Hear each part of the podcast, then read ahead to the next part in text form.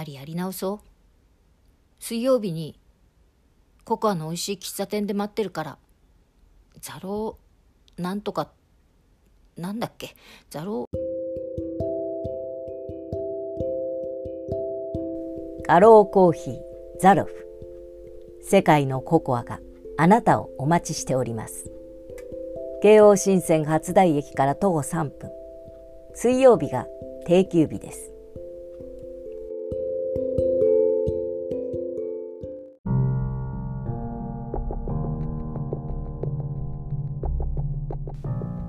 ぐるぐる化け猫屋敷。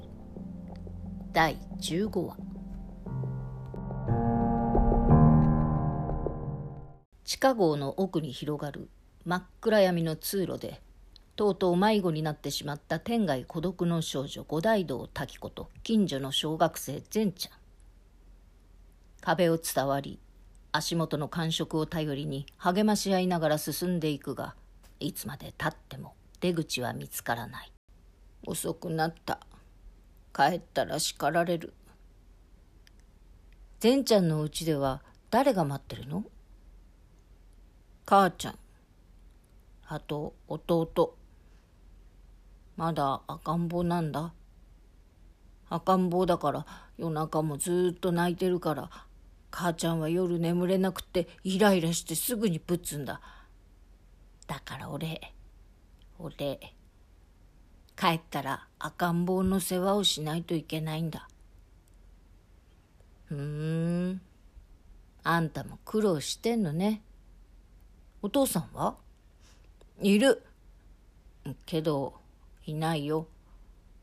金曜の夜にちょっとだけ顔出す。そうなんだ。時子お姉ちゃんは？うーん。私のお父さんは私がまだ赤ん坊の頃に死んじゃったの。お母さんと二人で暮らしてたんだけどね。こないだそのお母さんも病気で死んじゃった。お姉ちゃんのために一生懸命働きすぎたの。じゃあ一人ぼっちじゃん。俺自分のことかわいそうなやつだと少し思ってたけど一人ぼっちの方がずっとずっと一人ぼっちじゃん。家なき子じゃん。小公女じゃん。みなしごじゃん。てんちゃん。お姉ちゃんかわいそうな感じに見える？うん。真っ暗だからわかんない。お姉ちゃんは自分のことちっともかわいそうだなんて思わない。ねえ知ってる？このお屋敷にはね黒島みちるちゃんっていう映画スターが住んでるの。お姉ちゃんがずっと憧れていた女の子なの。ブロマイドだってたくさん持ってるし映画だってたくさん見た。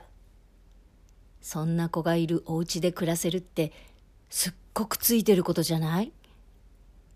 黒島みちる？知らない。俺映画見ないしテレビもあんまり見れない。そっか。本物見たらきっとびっくりするわよ。かかわいいのか？綺麗なのか？そりゃあもう。それにねみちるちゃんはすっごく優しいの。私なんかとも気さくにおしゃべりしてくれるのよ。実際のところ滝子はみちるに会ったのは一度きりだった。しかもそれは自動車の中でぐっすり眠り込んでしまったみちるをマネージャーの田所と二人で部屋に運んだだけで口を聞いたことはおろか。顔さえまともに見れてはいなかった。本当よ。今度サインをいただくって約束したの。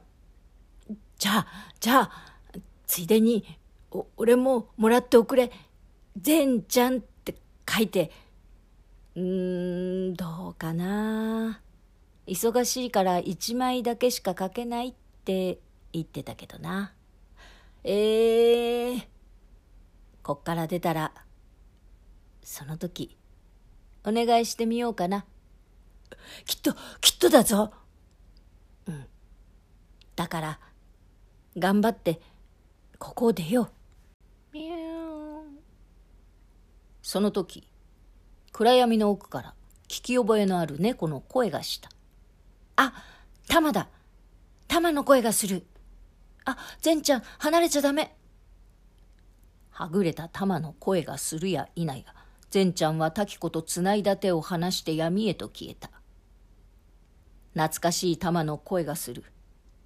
鼻をつままれてもわからぬような真っ暗闇の中たった一人いやたった一匹でさぞ心細かろう。心優しい善ちゃんの心配でいても立ってもいられぬ心が声を聞いた途端に体を突き動かしたのだろう。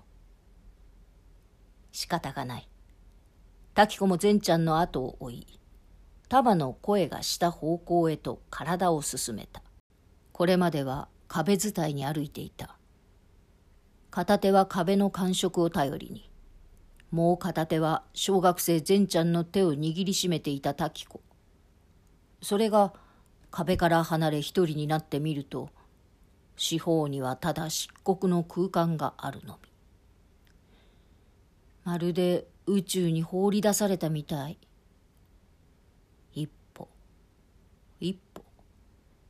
前に進んではいるがそれが何メートルなのか何センチなのかわからなかった。そして何分経ったろう？いや数十秒だったのかもしかしたら数時間だったのかもしれない。と滝子は突然柔らかい壁にぶつかった。壁と言っていいのだろうか。まるでふかふかの絨毯の床が垂直に立ちはだかったかのような。滝子は慎重に表面を確かめるように触れた。驚くべきことにその壁は生温かくかすかに脈打って動いているではないか。何？滝子の声で壁はいや壁と思われたものが動いた。くすぐったいにゃああ何？先ほどまで大きな壁と思い込んでいたが声を発した感じからすると案外小さいのかもしれない。そしてその声には聞き覚えがある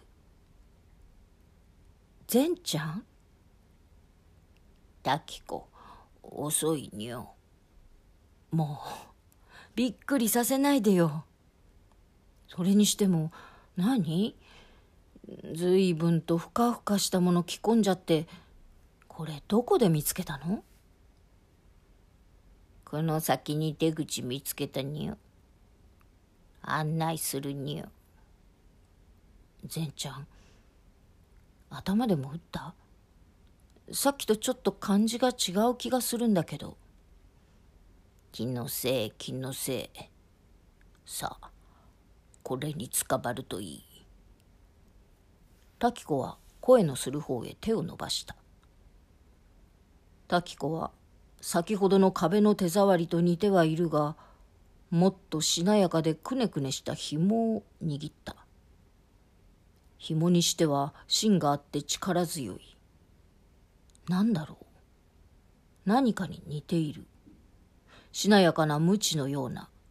いやこれは例えて言うなら何かの尻尾。あんまり強く引っ張るなにゃ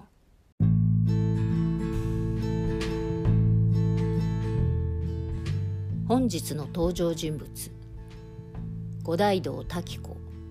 小学生善ちゃん。玉